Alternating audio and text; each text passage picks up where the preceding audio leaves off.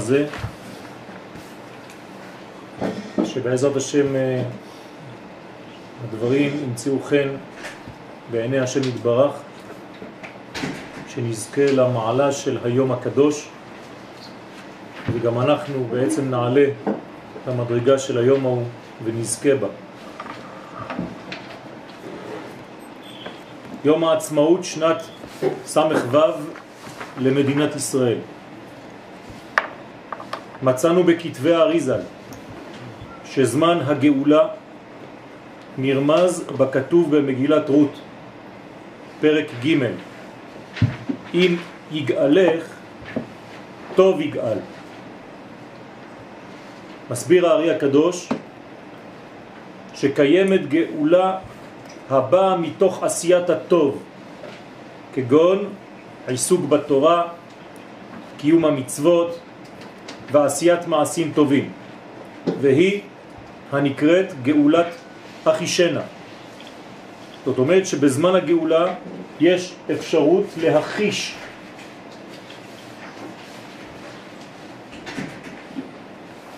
את הגילוי על ידי זה שעם ישראל במעשיו, בתורתו, בקדושתו, עולה אל המעלה הגאולית, משתווה לה. אנחנו יודעים שהגאולה זה גילוי עולם האצילות, זאת אומרת גילוי החוכמה העליונה בעולם הזה.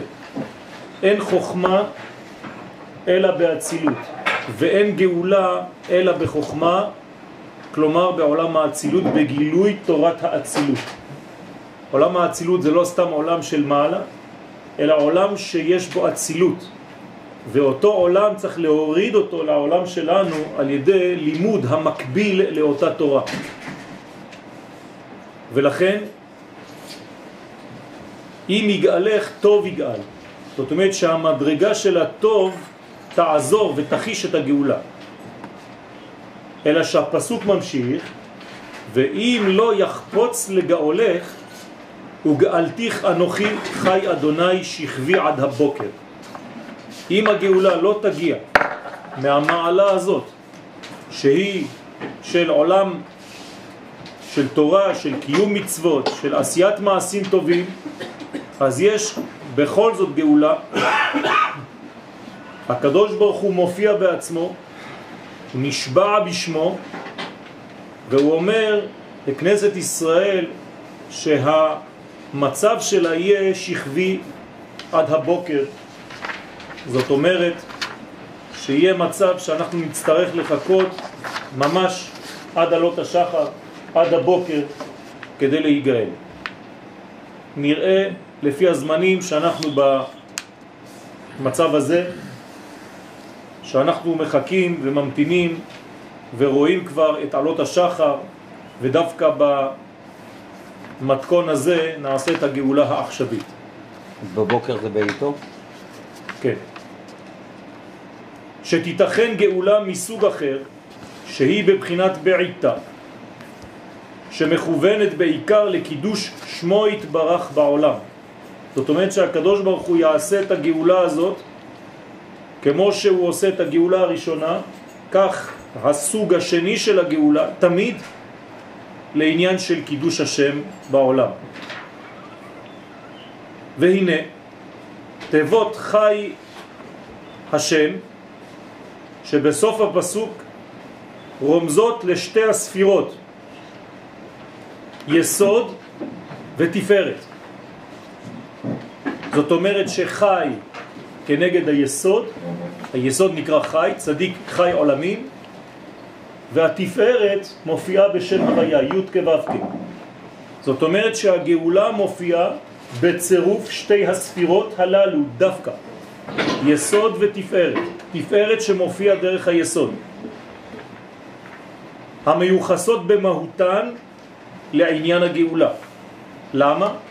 כי אותן ספירות אותן מדרגות של תפארת ויסוד הן בעצם הגילוי של הפן העליון בעולם התחתון. כלומר, הקו המחבר, היסוד כאן נראה, נראה גם כן, יודעים אנחנו שאנחנו, שהוא נקרא גם דעת, זאת אומרת שהיסוד, התפארת והדעת, כל זה זה בעצם עניין הגאולה. הגאולה זה גילוי הערכים העליונים על ידי גילוי הדעת של עולם האצילות בעולם הזה, במלכות.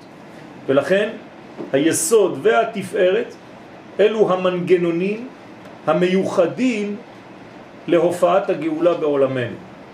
כשהתפארת היא הקו האמצעי, וכשהיסוד הוא גם קו אמצעי בחלק תחתון יותר, שמוריד עד למטה את המדרגה.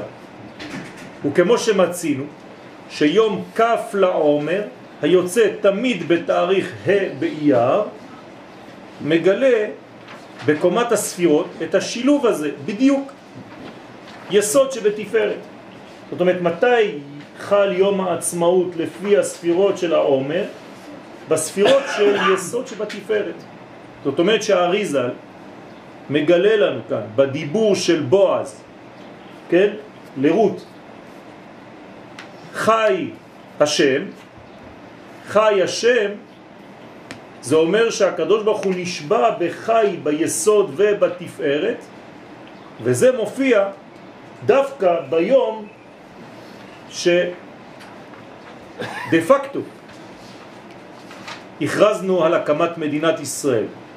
הדברים כמובן מכוונים מלמעלה, שדווקא ביום הזה אנחנו בספירת יסוד שבתפארת, והגאון מווילנה זצ"ל, שידע סוד זה, קבע את חנוכת החורבה בירושלים ביום ה' באייר דווקא.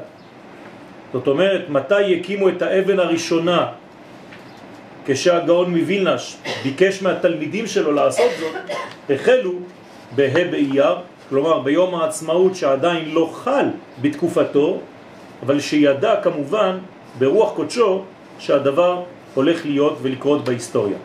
לפי שידע שהוא יום מסוגל בפנימיותו לגאולה.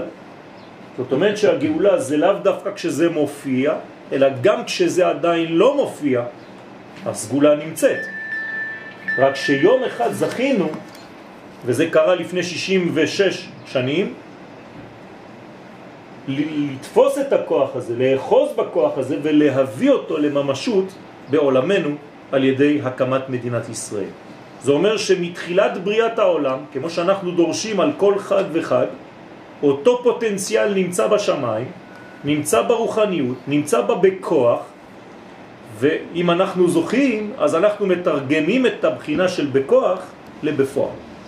וזה מה שקרה לפני 66 שנים, שזכינו, ברוך השם, שהעביר דרכנו את האפשרות הזאת לתרגם את הפוטנציאל שהיה כבר מבריאת העולם, לעשות ממנו דבר ממשי.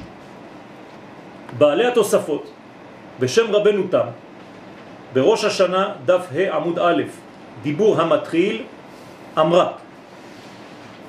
אמרו, בעלי התוספות, שיש מצווה מן התורה להתבונן בצורת הירח בה' באייר.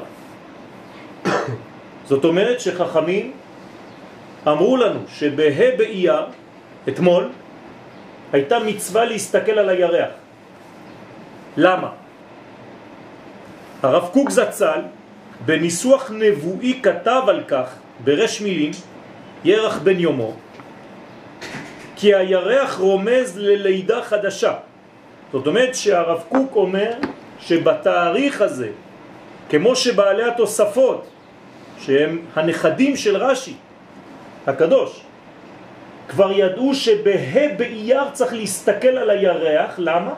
כי בה באייר מסביר לנו הרב קוק שהירח יש בו מעין חידוש, התחדשות, ולכן הוא נקרא חודש, וזו לידה חדשה, ותראו מה הוא אומר, הרב קוק, גם בזמנו לא הייתה מדינת ישראל, כי הירח רומז ללידה חדשה, ליצירת עם נולד ביסוד תפארת. כלומר, אם זה לא דברי נבואה, אז אני לא יודע מה זה נביא. כבר בזמנו הרב רומז לנו שבשילוב שתי הספירות הללו, יסוד ותפארת, יש פוטנציאל גאולי שמופיע ודווקא בעלי התוספות כיוונו לה באייר שצריך להסתכל על הירח ועכשיו אנחנו יודעים מה עושים כשמסתכלים על הירח, מתחדשים כמו הירח. כמו שאנחנו אומרים בברכת הלבנה, ולהתחדש כמותה. זאת אומרת שבהסתכלות הירח בה' באייר צריך לכוון על לידה פוטנציאלית של מדרגות חדשות ולא סתם מדרגות חדשות, אלא הרב קוק אומר לנו ליצירת עם. מה נעשה כשהעם כבר נוצר? להמשיך ולחזק את אותה יצירה. זאת אומרת שהיום שכבר מדינת ישראל קמה, אנחנו צריכים לחזק את יסודותיה, לחזק את המעמד שלה על ידי כוונה בשתי הספירות הללו, יסוד שבתפארת. ומה שכל זה התרחש בשנת תש"ח דווקא רמוז בפרשת השבוע, בהר סיני. שבת הזאת אנחנו נקרא בעזרת השם פרשת בהר. מה כתוב שם בויקרא פרק כ"ה? ושבתם איש אל אחוזתו ואיש אל משפחתו תשובו, שתיבת תשובו עולה למניין תשך. זמן חזרתנו אל אחיזתנו ואל זהותנו. זאת אומרת שכשהתורה אומרת איש אל משפחתו, איש אל אחוזתו, תשובו, מתי נחזור לאחיזה שלנו בקדושה, בארץ הקודש, תשובו, תשך. זאת אומרת שבתשך יש סימן מובהק של חזרה של עם ישראל לארצו, ואסור יהיה לפספס את התאריך הגדול הזה, וברוך השם זכינו שלא לפספס אותו. כמובן שגם אם כל הדברים האלה כרוכים בכאב גדול, כמו שחווינו כל היום הזה, ביום הזיכרון לחללי צבא הגנה לישראל, בכל זאת צריך להעמיד את הדברים בפרופורציה עם כל הזהירות הדרושה לכך, ולהזכיר, כמו שאמר אדם זקן, שהיה תלמיד חכם צעיר לידו, ואמר לו, בכל זאת, 22 אלף הרוגים ועוד כמה? אמר לו כן, הזקן, יום אחד באושוויץ. זאת אומרת שביום עבודה אחד באושוויץ, כן, היו יותר הרוגים, כמובן שאין לזלזל באותם הרוגים, חז ושלום, אבל צריך בכל זאת להעמיד את הדברים בפרופורציה, ולא זו בלבד, אלה ששם מתו במקום אחר, ופה נהרגו על קידוש השם עם נשק ביד ועם מאבק על ארץ ישראל. כמובן שגם שם, כן, אין לזלזל בדברים, אבל הדברים מובנים. והנה, אופן התפתחותה של הגאולה מופיע בתלמוד הירושלמי במסכת ברכות דף א' עמוד א'. בסיפורם של רבי חייא רבה ורבי שמעון בן חלפתא דהבו מהלכים בהדה בקעת ארבל בקריצתא.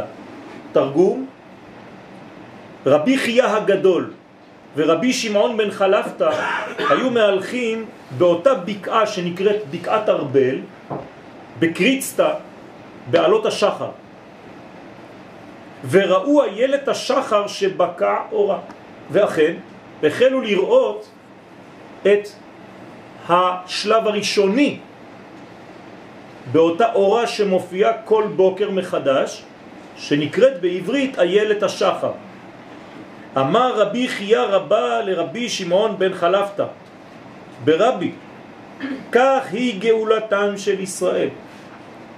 אמר לו רבי חייא הגדול לחברו, כך בדיוק תהיה גאולתם של ישראל. בתחילה כמעה כמעה מכאן אנחנו בעצם לקחנו את כל המושג הזה שכל כך נפוץ בעניין הגאולה, כמעה כמעה, בתחילה כמעה כמעה, וכל מה שהיא הולכת היא רבה והולכת. כך בתחילה, שימו לב לביטויים של רבי חייה רבה. ומרדכי יושב בשער המלך. מאיפה הוא לוקח את הדוגמה שלו? ממגילת אסתר. אומר לנו רבי חייא שמרדכי בתחילת דרכו יושב בשער המלך. לא מוכר, לא ידוע, אדם שנמצא עכשיו במאבק על עמו, שנמצא בפני פוגרום, ואחר כך אומר רבי חייא, ויקח המן את הלבוש ואת הסוס. זאת אומרת שהדברים השתנו, שהדברים התפתחו, שפתאום אנחנו רואים את מרדכי נמצא במצב כזה שהמן, זה שרצה להרוג אותו, להרוג את עם ישראל, מעלה אותו, מרכיב אותו על סוס. זאת אומרת שיש כאן התקדמות בשלב הגאולה. ממשיך רבי חייא ואומר, ואחר כך וישוב מרדכי אל שער המלך. הדברים מתפתחים עוד יותר. וכאן מרדכי חוזר לשער המלך, ואחר כך ומרדכי יצא מלפני המלך בלבוש מלכות. זאת אומרת שמרדכי שוב פעם יוצא, והפעם הוא יוצא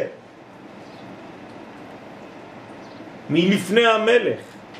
וידוע שכשלא כתוב במגילת אסתר המלך אחשורוש מדובר במלך מלכי המלכים הקדוש ברוך הוא שכאן מרדכי בשלב המתקדם כבר של הגאולה של אותו זמן יוצא כבר מלפני מלך מלכי המלכים הקדוש ברוך הוא ולא סתם יוצא אלא בלבוש מלכות. זאת אומרת שיש כאן התקדמות גדולה מאוד. יש כבר לבושים, יש כבר כלי לגילוי הגאולה. ואחר כך מסיים רבי חייה רבה ליהודים הייתה אורה ושמחה וששון ועיקר. זאת אומרת שאנחנו רואים את הדוגמה שרבי חייה מביא לנו בקשר לגאולה והוא לוקח כדוגמה דווקא את מגילת אסתר. השאלה היא למה דווקא שם? תשובה, כי רבי חייה רוצה לרמוז לנו שהגאולה שלנו תהיה כמו בדוגמתה של מגילת אסתר. זאת אומרת גאולה שהיא מלובשת בתהליכים טבעיים ושהקדוש ברוך הוא לא מופיע באופן ברור במגילה. זאת אומרת שהגאולה שלנו צריך להבין את זה ולהעמיק בדבר הזה ולהכניס את זה טוב טוב לאוזניים ולראש וללב שהגאולה שלנו לא תעשה, לא תופיע בניסים גלויים. יש ניסים, מלא ניסים, אבל כולם מלובשים במהלכים טבעיים, כמו שהיה במגילת אסתר, ולכן הדוגמה באה משם.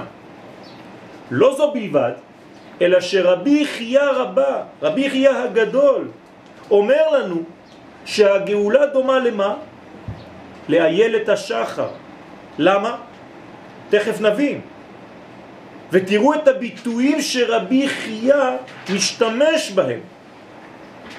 מדברי הגמרא, ואנחנו נראה את זה עכשיו, עולה כי רבי חייה הגדול מדבר על גאולה הולכת, תשימו לב למילים, כלומר הוא מדמה את הגאולה למהלך, לדבר שהולך ומתקדם, שאסור לעצור בו. וכל מה שהיא הולכת, היא רבה והולכת. תשימו לב לחזרה, כמעט כבד. מה זה רבה והולכת? גם כשהיא רבה, היא לא מפסיקה מללכת. זה תהליך, זאת הליכה, זאת התקדמות, זה שינוי מצבים שלא מסתיים. כלומר, שלפי דבריו הגאולה היא תהליך ההולך ומתגבר ותופס תאוצה מכוח האינרציה שבהתקדמותו. כל מה שהיא הולכת, רבה והולכת. זאת אומרת שזה לא יהיה תהליך שהוא, בגלל שהוא טבעי, אז הוא ילך כמעה כמעה, אבל יתקדם לאט לאט לפי הכמעה כמעה. אלא זה ייראה כמעה כמעה לעיניים החיצוניות, אבל בתוך התהליך תהיה תאוצה, האצה של המהלך בצורה שהיא בעצם אקספוננציאלית. אתם יודעים מה זה אקספוננציאלית? לא. זאת אומרת שזה הולך ומתגבר. הולך ומכפיל את עצמו הרבה יותר. זה כאילו שאחד מאיתנו. רודף מאה, אבל שתיים מאיתנו רודפים רבבה. הרי שתיים היה צריך להיות 200. לא. זה הולך ומכפיל את עצמו בעצמו. במילים אחרות, הגאולה שלנו אכן מתלבשת במהלכים טבעיים, לא ניסיים גלויים, אבל בתוך הגאולה עצמה יש האצה, יש מדרגה, מדרגה שאנחנו לא תופסים אותה. בשוב השם את שיבת ציון היינו כחולמים. מה זה כחולמים? כמו שבחלום שלך אתה יכול לעוף, כמו שבחלום שלך אתה מדלג, כמו שבחלום שלך הכל משתנה ברגע אחד. ככה גאולה בתוך המהלכים הטבעיים ישנם שינויים דרסטיים, גדולים מאוד, שמשתנים בצורה שהטבע לא יכול להכיל דבר כזה. לכן דברי הגאולה לפי רבי חייא זה תהליך ההולך ומתגבר ותופס תאוצה מכוח האינרציה שבהתקדמותו. מדובר איפה במנגנון אקספוננציאלי, שאם כי ההתקדמות הינה עקבית, כמעה כמעה, הנה, המהלך הולך ומתעצם בצורה של התחזקות מכופלת. דוגמה זה כמו מלחמת יום הכיפורים? סליחה? דוגמה זה כמו מלחמת יום הכיפורים? איך שהתחילה ואיך שהסתיימה? לאו דווקא, גם מלחמת אה, ששת הימים, גם מלחמת העצמאות. לא, כאילו שהתחלנו באחור ו... לא, לאו דווקא, אתה לא צריך להתחיל באחור או בקדים או, בפנים, אלא שהמהלכים הם כל כך מהירים, תראי מה עשינו. במדינה כזאת ב-66 שנים. יש אומה בעולם שהגיעה למה שהגענו? יש עם בעולם שתרם להיסטוריה מה שעם ישראל תרם? אין דבר כזה. וזו לא איזה מין סתם גאווה, כן? עם ישראל תרם לעולם את הדברים הגדולים ביותר. אני לא רוצה לעשות לכם רשימה, לא נגמור. ומה אנחנו מקבלים תמורה? טילים, כללות, פוגרומים, שואות. אבל כנראה שעם ישראל, כן, זה מה שאנחנו מקבלים תמורת מה שאנחנו נותנים. הדברים בכלל לא שכליים. זאת ועוד. לא בוחר הוא רבי חייא הרבה לחיזוק דבריי, כן, דברי, דבריו, אלא דוגמה ממגילת אסתר. וזאת, כדי להבליט את הפן הטבעי שבגאולתם של ישראל. וכמו שבניסי פורים היה השם נסתר במהלכים הפוליטיים דאז, כך היא גאולתם של ישראל. ניסים מלובשים בטבע. שקשה לזהות באופן כזה את ההתערבות האלוהית המתמדת, אבל היא ישנה. ועוד, שבסגנון כזה, גם כשהאור בוקע, עדיין חשוך מסביב. זה בדיוק הדוגמה שרבי חייה לוקח. למה הוא הולך דווקא לאיילת השחר? אתם חושבים שבאיילת השחר רואים כבר משהו? שום דבר. אלא מה? אומר רבי יחיה לחבר שלו, רבי פנחס בן חלפתא, זה בדיוק ככה הגאולה. כלומר, כשהיא תתחיל, היא עדיין שחור. ורק אנשים כמונו יכולים לראות את האור בזמן השחור הזה. אנשים אחרים יגידו אתם משוגעים, אתם מדברים על אור בזמן של חושך מוחלט. על מה אתם מדברים בכלל? עיקרון זה מופיע בנביא זכריה. והיה יום אחד, כלומר היום בו הגאולה תופיע. זה נקרא יום אחד, כלומר יום של אחדות, יום של גילוי הייחוד, שהקדוש ברוך הוא מנהל את כל ההיסטוריה לבדו. והיה יום אחד הוא ייוודע על השם. רק הקדוש ברוך הוא יודע את היום הזה, כי רק הוא נמצא בתוכן של האחדות הזאת. להזכירכם, אנחנו בעולם בינארי, בנוי על שניים. אנחנו לא מסוגלים לתפוס את האחד. האחד דיבר אלוהים, שתיים זו שמעתי. אני בעולם של זוגיות, קשה לי לתפוס את האחד, לכן האחד הזה ידוע רק לשם. ואיך מתאר הנביא את אותו יום של הגאולה, שבו תתחיל הגאולה, לא יום ולא לילה. אז מה זה? והיה לעת ערב יהיה אור. כלומר לעת ערב, מה זה עת? זה זמן מאוד מאוד מדויק. כלומר לעת ערב, כמה זה בגמטריה ערב? 272. לעת ערב, 6,000 שנה עולם נברא, פחות 272, שנת תש"ח. לעת ערב יהיה אור. זאת אומרת שברגע שנגיע לערב של ההיסטוריה של 272 שנים, פחות 6,000 שנה, זו תחילת הגאולה, שם יתחיל האור, למרות שמסביב עדיין חושך מוחלט וקר מאוד. מי שהיה בשמירה בצבא באותה עת, באותה שעה, קר לו מתמיד, קר לו יותר מכל הלילה, קר לו יותר מחצות, והחושך, לפחות לפי ראות העיניים, הרבה יותר חזק. רש"י שם, לא יום ולא לילה, לא אור נוגה כאור העולם הבא, אומר רש"י, אתה לא תראה אור כמו עולם הבא באותו יום. כלומר שהגאולה זה לא איזה משהו שירד מהשמיים עם אורות ושופרות. תראו מה אומר רש"י, כל מילה פה זה בול. אבל ולא את צרה כצרת שעבוד מלכויות או גלויות. זאת אומרת מצד שני זה גם לא יהיה צרה כל כך גדולה כמו שהיה לנו בגלות. זאת אומרת אנחנו נהיה בשלב של מעבר, תראו כמה זה מדויק, שבו יהיה אור גדול אבל זה לא האור של העולם הבא, זה אור רק למי שיכול לראות אותו, כי הוא מתלבש במהלכים טבעיים, אבל זה כבר לא צרות כמו שהיינו בגלות, כי יש לנו כבר מדינה. לפי דברי רש"י, הרי שלא מדובר ביום בין כ"ד שעות, כלומר לא מדובר ביום של היום, 24 שעות, אלא בתקופה שתתבלט באופייה המיוחד בבחינת לא לילה ודאי, כלומר שכבר נהיה משוחררים משעבוד מלכויות, אלא שתהיה תקופה זו גם בבחינת לא יום ודאי, לפי שכל זה יהיה עוד לפני שלב הגאולה השלמה. סיכום ביניים. תחילת הגאולה, התחלת דגאולה, זה זמן שהוא לא זה ולא זה. אנשים לא יבינו מה זה. יגידו לך זאת גאולה, זה חושך. מצד שני זה לא ממש חושך, כי זה כבר התחיל משהו אחר, אתה רואה שמשהו השתנה. אז איך אתה מגדיר את הזמן הזה? קשה מאוד. אם כן, תקופה זו לא תהיה בבחינת כולה צרה, אך גם לא תהיה בבחינת כולה רווחה. זה בדיוק מה שקורה לנו היום, רבותיי. זה לא הצרה, זה לא הצרות.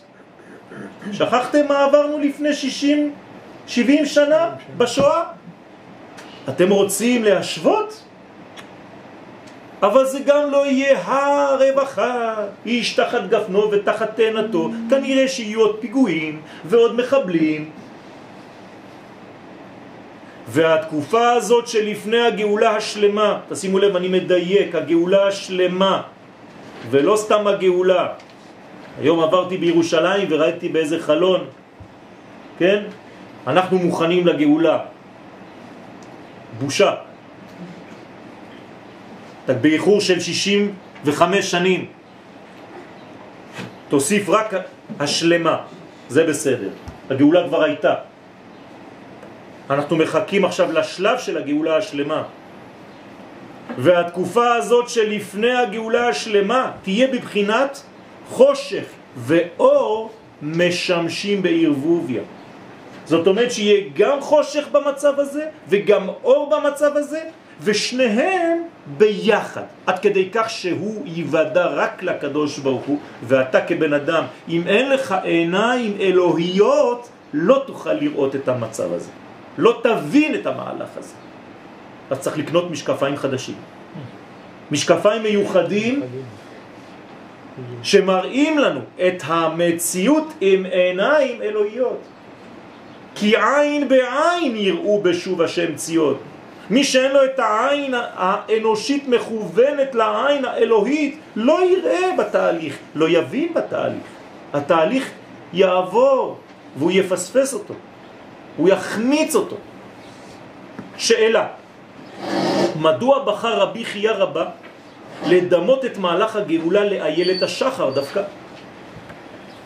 תשובה, אלא שכשם שבעלות השחר, למרות העובדה שהעולם הולך ומאיר יותר ויותר, קשה ביותר לראות את האור, הזריחה ההדרגתית מקשה על הבנת המהלכים, וזאת למרות העובדה שמדובר בגאולה ממשית.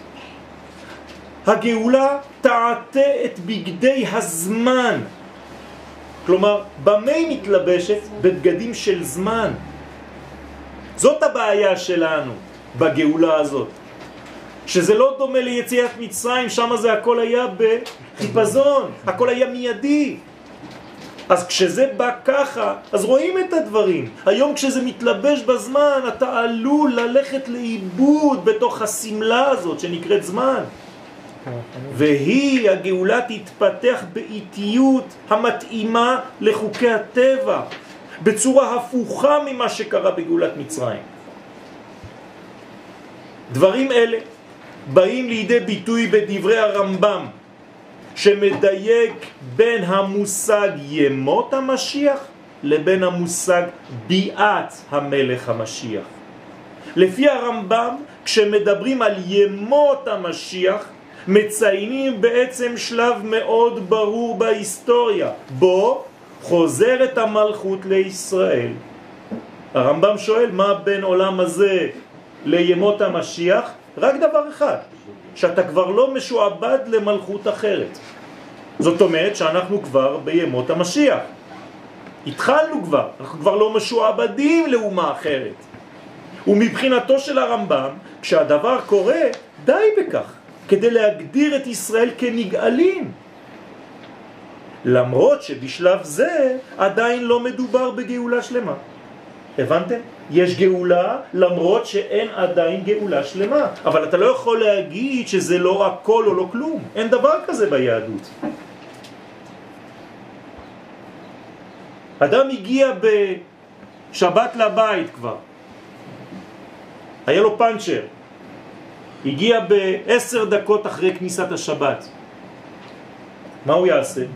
יתחיל שבת מאותו רגע, נכון? הוא לא יגיד לעצמו, חיללתי כבר עשר דקות מהשבת, בוא נעשה חפלה. אין דבר כזה, זה לא הכל או לא כלום. אדם בלי כוונה פתח את המקרר בזמן צום, ביום הכיפורים, שתה. מה הוא יגיד? טוב, בוא נאכל קוסקוס, כבר אכלנו, כבר שתינו. לא. היהדות זה לא שחור ולבן. היהדות זה לא שחור ולבן. וכאן המקום לשאול, אולי באמת אין מקום להלל את השם על התחלתא דגאולה? אני שואל את השאלה בכנות. למה אני צריך להגיד הלל עכשיו? אולי באמת לא צריך לעשות הלל על ההתחלה. בוא נעשה הלל רק על הסוף, בסיום.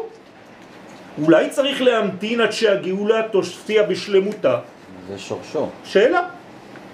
האמת היא שזו בדיוק המחלוקת בגמרא בין רבי יוחנן לבין רבי יהושע בן לוי במסכת ברכות דף ד' עמוד ב'. רבי יוחנן אומר, תשימו לב למחלוקת ותבינו שבערבית צריך לסמוך גאולה לתפילה. ואילו רבי יהושע בן לוי אומר שאין לסמוך גאולה לתפילה בערבית אלא רק בשחרית. על מה אתם חושבים שהם מתווכחים כאן?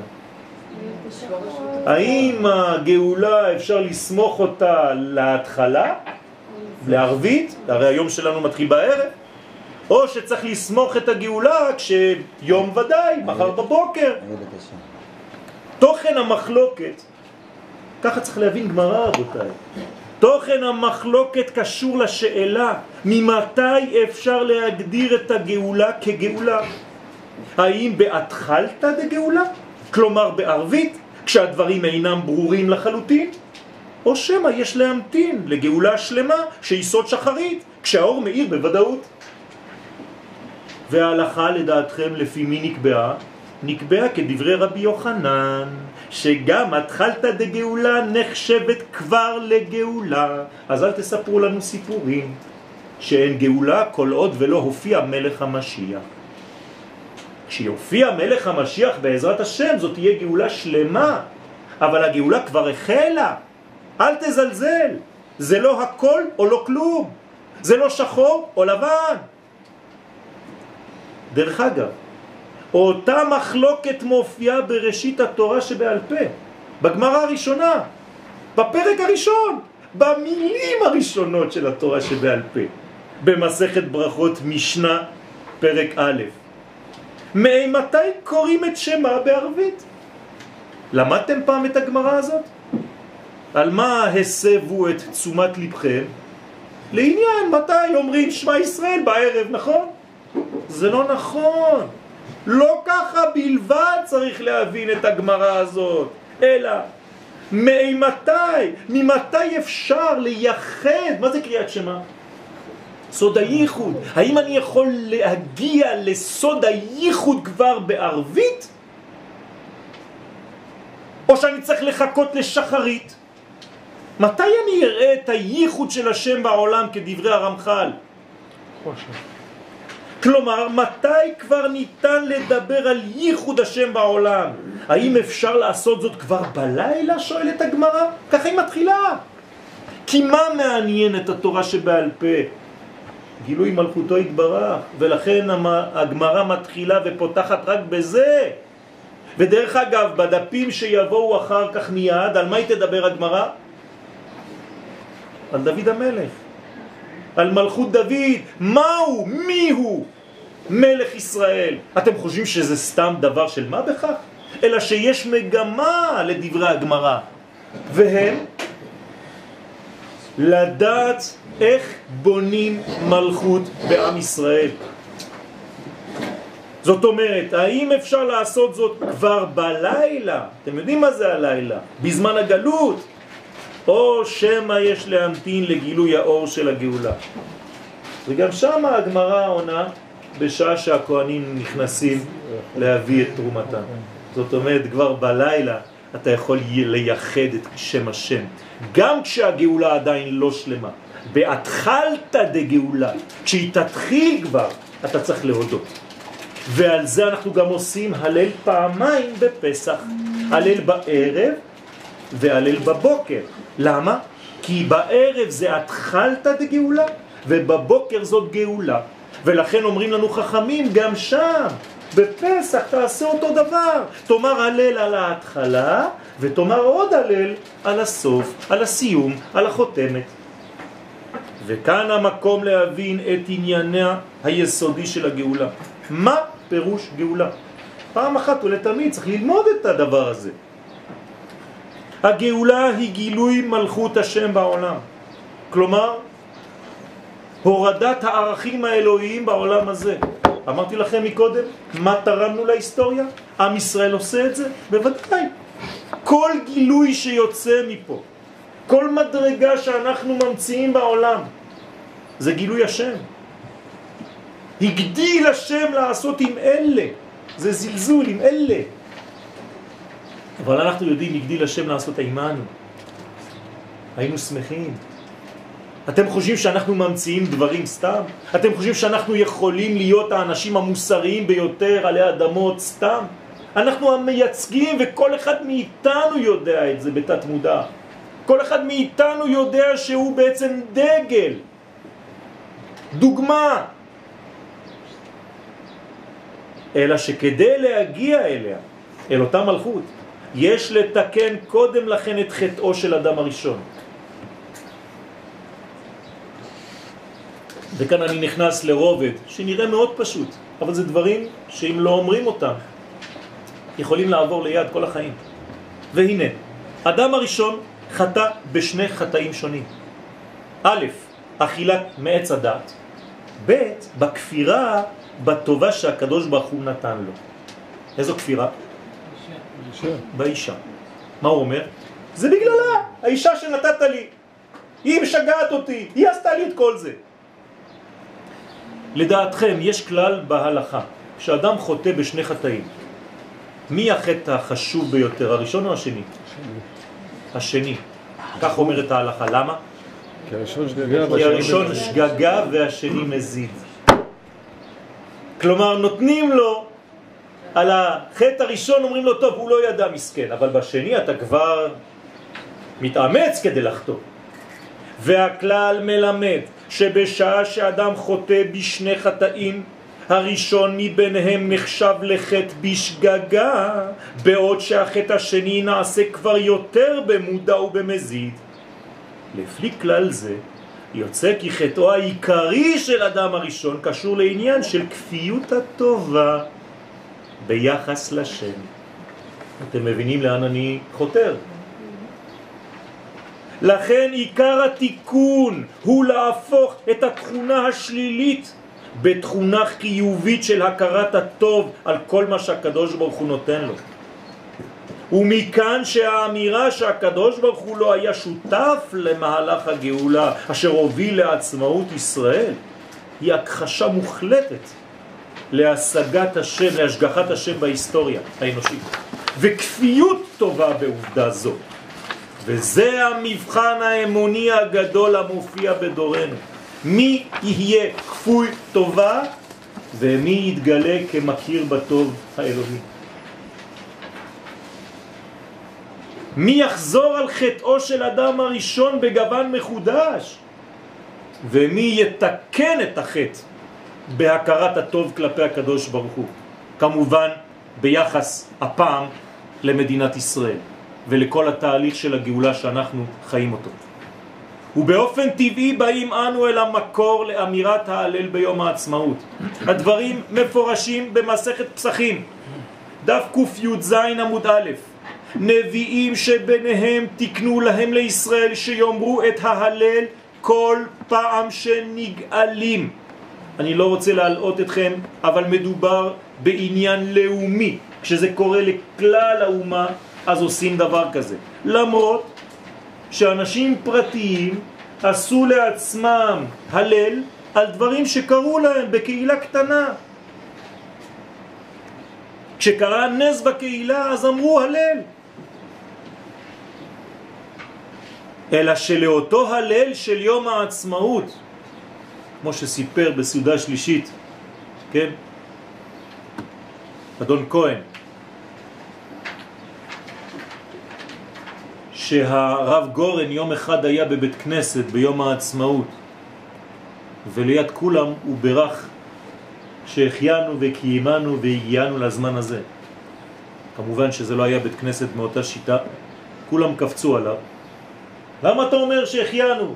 למה, מה קרה? לא, לא, לא, שום דבר, פשוט קניתי חולצה חדשה. אה, בסדר. אמר להם שוטים שכמותכם, ישמעו אוזניכם מה שפיכם מדבר. על חולצה אתם מאפשרים לי לומר שהחיינו, ועל מדינת ישראל לא? על תורה פרטית אתם אומרים שהחיינו, ועל תורת הכלל לא? אלא שלאותו הלל של יום העצמאות ישנו מקור מפורש עוד יותר בתלמוד הירושלמי, בפסחים פרק ט' הלכה ג' כי ההלל בליל פסח נלמד ממפלתו של סנחריב. כלומר, תשימו לב, ההלל של פסח, מתי אפשר לומר אותו? הרי כשיוצאים ממצרים, לפחות בשנה השנייה, מיד, נכון? מאיפה למדו את זה? היה צריך לחכות בהיסטוריה למפלה של סנחריב. זה הרבה זמן אחרי יציאת מצרים. זאת אומרת, אנחנו לומדים על העבר מן העתיד. רק ביהדות אפשר לעשות דבר כזה. כלומר, חכמים הולכים, הגמרא מביאה פסוק בישעיה, השיר יהיה לכם כליל התקדש חג. אומר התלמוד שם, בא ליל פסח ללמד על מפלתו של סנחרי ונמצא למד הימנו. זאת אומרת, חשבנו שפסח ילמד אותנו על העתיד ויצאנו בהיפוך שהעתיד מלמד אותנו על העבר. משהו מאוד מעניין הולך לקרות פה רבותיי. כלומר, שמן הפסוק העוסק במפלתו של סנחריב, אנו למדים רטרואקטיבית על חיוב ההלל בפסח. הגמרא סוברת שפשוט הוא שצריך להלל את השם על מפלתו של סנחריב, לא? ברגע שסנחריב נופל, אויב גדול, אתה לא אומר הלל? בוודאי שצריך, אומרת הגמרא. אלא שמזה יש ללמוד לכל מה שעתיד לקרות בהיסטוריה של עם ישראל. שכל פעם שיופיע מצב דומה למה שקרה עם סנחריב, יאמרו ישראל את ההלל.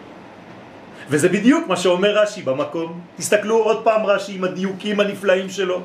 השיר יהיה לכם כליל יתקדש חג, זה הפסוק. מה אומר רש"י? שכן יהיה בגאולה עתידה. כלומר, רש"י כבר אומר לנו שביום העצמאות תעשה בדיוק אותו דבר. מסקנתו של רש"י נובעת מן הגמרא בסנהדרין, מאיפה רש"י לקח את זה? אז עכשיו הולכים לגמרא אחרת, בסנהדרין, צדיק ד', עמוד א', ביקש הקדוש ברוך הוא לעשות חזקיהו משיח וסנחריב גוג ומגוג. זאת אומרת, באותה תקופה שהיה אותו מלך, סנחריב, כן? חזקיהו שהיה מלך יהודה היה אמור להיות מלך המשיח אחרי המפלה של סנחריב וסנחריב מה הוא יהיה אם חזקיהו מלך המשיח? אז הוא יהיה גוג ומגוג אתם מבינים שגוג ומגוג ומשיח יכולים להתלבש בהיסטוריה בכל מיני שחקנים חדשים? תלוי באיזו תקופה אנחנו מדברים אמרה מידת הדין לפני הקדוש ברוך הוא ריבונו של עולם ומה דוד המלך, מלך ישראל, שאמר כמה שירות ותשבחות לפניך? דוד! אמר ספר תהילים, אמר מלא שירים, שיבח אותך. כל ההלל שלנו זה דוד המלך. לא עשיתו משיח. הוא אמר שיר ואתה לא עשית אותו משיח? חזקיהו שעשית לו כל הניסים הללו ולא אמר שירה לפניך, תעשהו משיח? לכך נסתתם. אומרת הגמרא, אי אפשר, מידת הדין צודקת. מי שלא מסוגל לומר הלל ביום העצמאות לא יכול להיות משיח, גם אם הוא פוטנציאל משיח. רק בגלל זה. הוא לא מסוגל. למה? כי במקום לעבוד את השם הוא עובד אולי שיטה. עכשיו אני רוצה להבין, חזקיהו זה לא החבר שלי, זה גדול. זה צדיק. למה הוא לא אומר הלל? אתה לא היית אומר הלל? מדברי הגמרא ברור הוא שראוי היה חזקיהו לומר הלל על מפלתו של סנחריב ביום עצמאותו. וכיוון שלא עשה כן, נדחה ההלל שלו לגאולה אחרונה. היום אנחנו אומרים את ההלל שחזקיהו לא אמר. ושם אנו נשלים הלל זה. לפי זה יוצא דבר פלא, והוא שההלל שאנחנו אומרים היום על גאולתנו ביום העצמאות הוא, הוא המקור להלל שאנחנו אומרים בליל פסח. ולא כפי שסוברים בדרך כלל, שמן ההלל של ליל פסח אנו לומדים על חיוב ההלל ביום העצמאות. הבנתם את העניין? העתיד, כלומר מבחינתנו ההווה, הוא המקור לזה שאנחנו אומרים היום, לפני שלושה שבועות, הלל בפסח. בזכות יום העצמאות אנחנו יכולים לומר הלל בפסח. ותראו, אני הולך לאמת את הדברים. הרמב"ם מבאר את משמעותה של הגאולה ואומר בהלכות מלכים פרק י"ב הלכה ב' אין בין העולם הזה לימות המשיח אלא שעבוד מלכויות בלבד. אם הוא אומר בלבד, אתם יודעים כמה זמן הרמב"ם דאג לכתוב כל דבר בדיוק. מה זה בלבד? אין משהו אחר, אל תחכה למשהו אחר, בלבד, רק דבר אחד. יש לך עצמאות, יש לך שלטון, זהו. זה כבר ימות המשיח. במילים שלנו היום, שהעצמאות המדינית היא הקובעת את היותנו גאולים. והעצמאות המדינית פירושה שלטון יהודי בארץ ישראל, כמו שאומר הרמב"ן, בלעדיות על המטבע הישראלי השקל, בלעדיות על כוח הצבאי של המדינה, שאף אחד לא יבוא להגיד לנו מה אנחנו צריכים ומתי אנחנו צריכים לעשות, וחירות כלכלית. זה עוד לא מושלם. יש לנו את זה? יש לנו, כמו כל מדינה, זה אף פעם לא יהיה מושלם, אבל יש לנו את זה. ברוך השם. כל אלה קובעים את עובדת היותנו גאולים. רבותיי, אנחנו כבר בתוך הגאולה עד הצבא. וכך נפסק להלכה. הרואה ערי יהודה בחורבנן, כן, משנה ברורה, קורע. כלומר, אם אני רואה עיר בארץ ישראל שהיא בחורבן, אני צריך לקרוע את הבגדים שלי, כמו על מת. מה זה לי? ערי ישראל בחורבנן. אומרת המשנה, מהו ערי יהודה בחורבנן? מה זה אומר? מה פירוש עיר חרבה? לא עיר שהחריבו אותה שהכל שרוף שם, אלא כאשר הן תחת שלטון אומה אחרת. במילים אחרות, זה- גם אם זה טריטוריה של ארץ ישראל, של מדינת ישראל, אבל אין מדיניות, אין שלטון יהודי באותו מקום, זה נקרא בחורבן. ואתה צריך לקרוא את הבגדים שלך על הדבר הזה. ולכן, זה מה שאומר דוד המלך, כי גרשוני היום, מסתפח בנחלת השם, באמור אליי, לך עבוד אלוהים אחרים. וכי שואלת הגמרא, דוד המלך עבד אלוהים אחרים? תשובה כן, בזמן שהוא היה בגת, בשדה גת, איפה שמייצרים את המגבונים הלכים היום.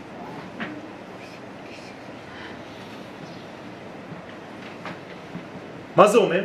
זה אומר שכשאין שלטון יהודי במקום הזה, אתה כאילו עובד אלוהים אחרים. למה? כי אתה גר בחו"ל. הגמרא אומרת במקום אחר, כל הדר בחוץ על הארץ דומה כמי שאין לו אלוהים. אז דוד המלך אומר, אין לי אלוהים. ברגע שאין לי אלוהים, אני עובד אלוהים אחרים.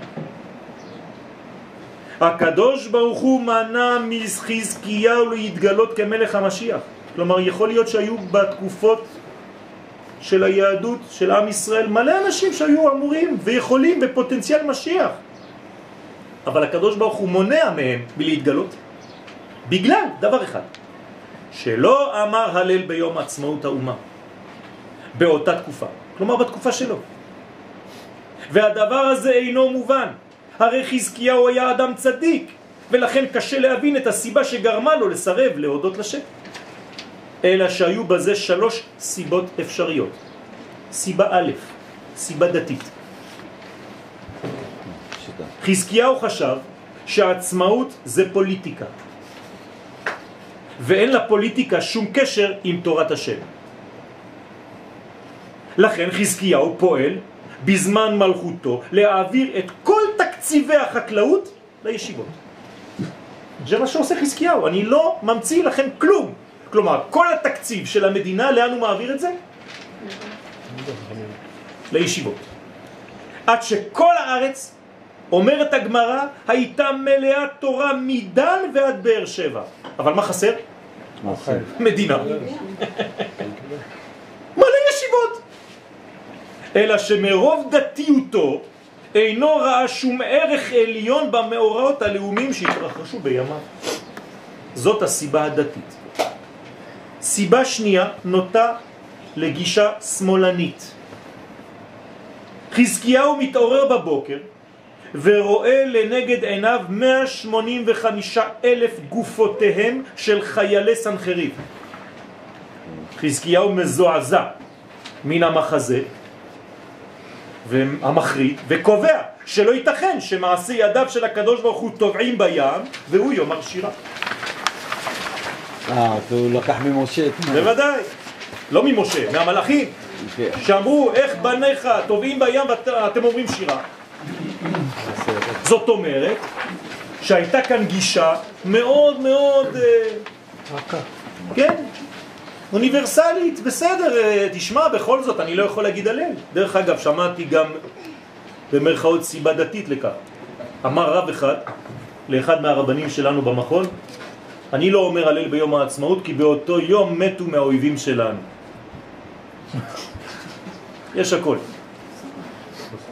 סיבה שלישית, סיבה לאומית, ימנית. עכשיו, כלומר, סיבה של דתי לאומי. חזקיהו זוכר את חורבנה של מלכות ישראל כמה שנים קודם. ומסיק מכך שאי אפשר לומר הלל בשעה שיהודים מגורשים מגוש קטיף, מבתיהם. אתם מבינים? אומר חזקיהו, מה אתה רוצה שאני אגיד הלל על המדינה הזאת? המדינה הזאת שלחה חיילים, גורשנו מהבתים שלנו. כמה שנים קודם, אתה רוצה שאני אגיד הלל? שאני אמשיך להגיד הלל? לא רוצה. הנה, שלוש סיבות אפשריות למה לא אומרים הלל ביום העצמאות. כמובן שזה לא סיבות שלו, אני רק תפסתי טרמפ על זה. זה סיבות שיכולות אצלנו להתעורר. אך הגמרא ממשיכה ומספרת שאומנם סירב חזקיהו לומר הלל, אך דמות אחרת הופיעה במקומו וביקשה לאומרו. מי? מיד פתחה הארץ ואמרה לפניו, ריבונו של עולם, אני אומרת לפניך שירה, תחת צדיק זה. כלומר, הוא לא רוצה להגיד הלל? לא חשוב, אני אומרת הלל. כשהגמרא אומרת שהארץ פתחה את פיה, מי זאת הארץ? עם ישראל, זה האנשים הפשוטים. הם לא אכפת להם ממה שקורה, הם מדליקים על האש ביום העצמאות והם אומרים תודה בגוון שלהם. גם אם הם לא בבית כנסת ולא אומרים הלל, זה ההלל שלהם שם. מי שעושה על האש ושמח עם החברים שלו, גם אם הוא לא אמר את המילים, ברוך אתה אשר קידשנו במצוותיו ולגמור את ההלל, זה ההלל שלו, הוא מודה לקדוש ברוך הוא, לך תשאל אותו ותראה מה הוא יגיד לך. הגענו השבוע מכל מדינות העולם למספר 11 באנשים המאושרים. כלומר, אנחנו המדינה ה-11 בעולם שאנשים אומרים שהם מאושרים לחיות בה. אלה פלאות עם כל מה שקורה לנו. כמובן שלפנינו יש אה, כמה מדינות שלא קורה כלום, אני יודע, אני מכיר אותן, כגון הולנד, שוויץ, כלום לא קורה. הייתי בבית מלון בשוויץ בתערוכה, בבוקר ראיתי מול העיניים שלי שדה מלא שלג עם פרה כזאת שקטה, מסתכנת לכיוון שמאל. חזרתי אחרי הצהריים, אותו שלג, אותו שדה, עם הפרה מסתכלת לצד ימין. לא קרה כלום. הייתי בקנדה. ההצבעה שם זה אם השלטים ברחוב יהיו בצרפתית או באנגלית. הלוואי עלינו שטויות כאלה, כן? הארץ אמרה, אני הולכת לומר הלל. ועשהו משיח, תעשה, רק שיבוא משיח, מה אכפת לנו אנחנו? פתחה ואמרה שירה, והיא אמרה, כלומר האנשים של אותה תקופה אמרו הלל, שנאמר מכנף הארץ זמירות שמענו, צבי לצדיק. עם ישראל בעצמו, בצורה אינטואיטיבית, ביקש לומר הלל, בעוד שהמלך עצמו לא רצה. כלומר לפעמים האחראים שלנו לא מבינים דברים שהאומה בעצמה מבינה. מה זה שמות צבי? מה? מה? הכוונה של שמות צבי? שמענו, צבי לצדיק, זאת אומרת, מה זה צבי? גאולה, פורקן, חופש. היום אנו מודים לשם על הזכות הגדולה שניתנה לנו להיות חלק מאותה אומה שיודעת לומר שירה באופניה השונים. לכן כתבתי באופניה השונים. גם אם הם לא יבואו לבית כנסת היום. הם ירקדו הערב, זה הלב שלהם, רבותיי. ובזה מתקנים אנו את חטאו של אדם הראשון, הכולל את כל חטאי האנושות כולה. כשבראש ובראשונה של כל החטאים עומדת התכונה השלילית של כפיות הטובה. משנה לשנה הולכת גאולתנו ומתעצמת. ולמרות הצרות הפוקדות את האומה ואת יחידיה, הולכת במרכאות כפולות ומתבררת זהותנו הכללית. אנו מתרחקים לאט לאט מן הסגנון הגלותי של לבשה היהדות בגולה כשהייתה בעיקר עסוקה בענייני הקדושה והטהרה של הפרטים. מה עושים בחוץ לארץ הרבנים? זה מקצוע, מסכנים, מתעסקים במי שנולד, עושים לו ברית מילה ביום השמיני, עוזב את הבת, מחכים לבר מצווה או לבת מצווה, ואחרי זה מתעסקים בקבורה. זהו. אין כלום. אנחנו היינו שם, רבותיי. שלא יספרו לי סיפורים, אני עשרים שנה הייתי בצרפת, ראיתי מה הולך שם. וכמה מתעסקים בכשרות שם. חזרתנו לארץ ישראל מאירה באומה את תורת הכלל. מן המדרגה הגלותית הנקראת ברמז יעקב עלינו משנת תש"ח ואילך למדרגת הגאולה הנקראת ישראל על שם השררה. קדושת הכלל חוזרת ומופיעה וזוקפת את קומתנו הלאומית ומאז מלחמת ששת הימים שבים אנו גם אל הר הקודש ומאחדים אנו את שתי ההכרות יחד כמו שאמרנו בשבת בשיעור גם הגאולה הלאומית וגם הגאולה במרכאות דתית, למרות שאני לא אוהב את המילה הזאת. את הגאולה הלאומית ואת הגאולה הרוחנית. שתי הגאולות מאירות יחד לטובת המציאות כולה, לא רק לטובת עם ישראל, בקידוש שם שמיים בה. הקמת מדינת ישראל היא התיקון הגדול לחילול השם הגדול שנמשך אלפיים שנה. וכדברי הנביא יחזקאל, ויבוא אל הגויים אשר באו שם ויחללו את שם קודשי. חיללנו את השם אלפיים שנה רבותיי. באמור להם כי האומות שראו אותנו שם אמרו עם השם אלה ומארצו יצאו ואני הקדוש ברוך הוא לא יכול לסבול את זה שמחללים את השם שלי ואחמול על שם קודשי אומר הקדוש ברוך הוא לכן אמור לבית ישראל כה אמר אדוני אלוהים לא למענכם אני עושה בית ישראל כי אם לשם קודשי לשם שלי אשר חיללתם בגויים אשר באתם שם. ואני עכשיו צריך לעשות הכל הפוך. וקידשתי את שמי הגדול, המחולל בגויים, אשר חיללתם. תראו כמה פעמים חיללתם, חיללתם. וידעו הגויים כי אני השם נאום השם אלוהים, ויקדשי בכם לעיניהם. ואיך הוא עושה את זה? איך כל זה קורה בפועל? ולקחתי אתכם מן הגויים וקיבצתי אתכם מכל הארצות. אתם חושבים שהשלב הראשוני בארץ ישראל נקרא קיבוצים סתם? Mm. הם חשבו על זה? זה כתוב פה, וקיבצתי אתכם, והבאתי אתכם אל אדמתכם. יסוד התשובה נעוץ אפוא בשיבת ישראל לארצו, וכדברי הפסוק בפרשת ניצבים, ושבת עד אדוני אלוהיך ושמעת בקולו. מתי זה קורה? ולא רק שאתה שב, ושב השם אלוהיך את שבותך, השם שב איתך, עם החזרה שלך גם הוא חוזר, וריחמך, ושב וקיבצך מכל העמים אשר הפיצך השם אלוהיך שמה. אם יהיה נידחך בקצה השמיים. אמרתי לכם את הדיוק הזה, בקצה השמיים ולא בקצה העולם. כי הגלות זה להיות בקצה השמיים, לא בקצה הארץ. כי האנשים ביהדות בגולה זה קצה השמיים, אין להם רגליים. משם יקבצך השם אלוהיך ומשם ייקחך, והביאך השם אלוהיך לארץ אשר ירשו אבותיך וירשת. יש לך מצווה לרשת אותם. וכאן ההלכה של הרמב"ן. כן? לרשת אותה ולא שנעזבנה ביד אחר מזולתנו. הרב ישראל טייכטל זצ"ל, בספרו אם הבנים שמחה, הצביע על מציאות השיבה לארץ ישראל והוא קורא לתשובה. כשאנו חוזרים לארץ ישראל הוא אומר, זה גופה לתשובה תחשב, וזה עיקר התשובה אומר.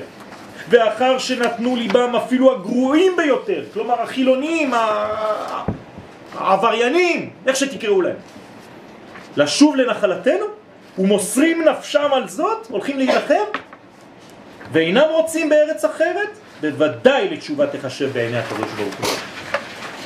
ומה שאינם מקיימים מצוות התורה הוא מפני שלא נתגדלו ולא נתחנכו בזה.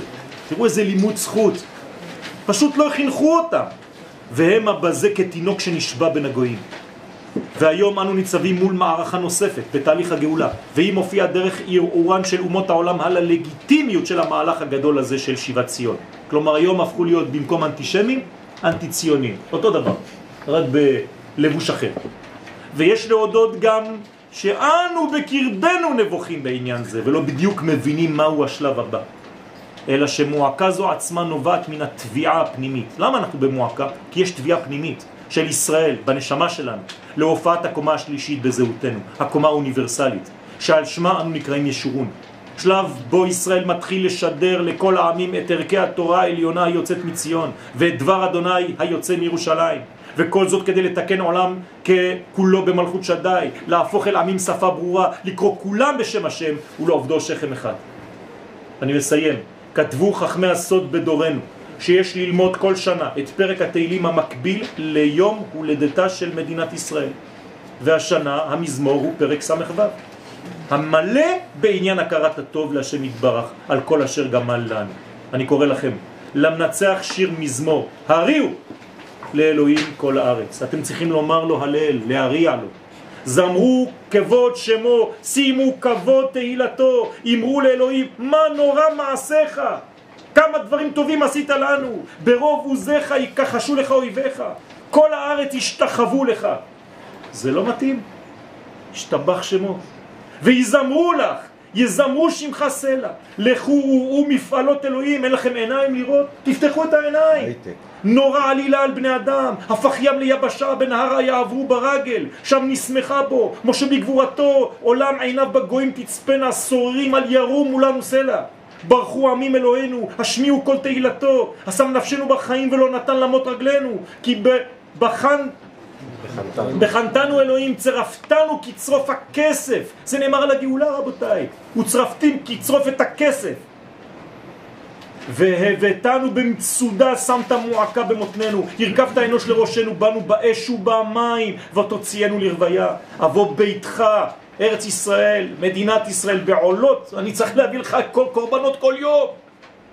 אשלם לך נדריי, אשר פצו שפתיי ודיבר פי בצר לי. עולות תמיכים אעלה לך עם קטורת אלים אעשה בקר עם עתודים סלע. כמה קורבנות צריך להביא לקדוש ברוך הוא של הודיה. לכו שמעו ואספרה כל יראה אלוהים אשר עשה לנפשי. אליו פי קראתי ורומם תחת לשוני. אבן אם ראיתי בליבי לא ישמע אדוני. אדוני. אכן שמע אלוהים הקשיב בכל תפילתי. ברוך אלוהים אשר לא הסיר תפילתי וחסדו מאיתי. אם הדברים לא ברורים, אני לא יודע מה עוד צריך להוסיף. חג שמח.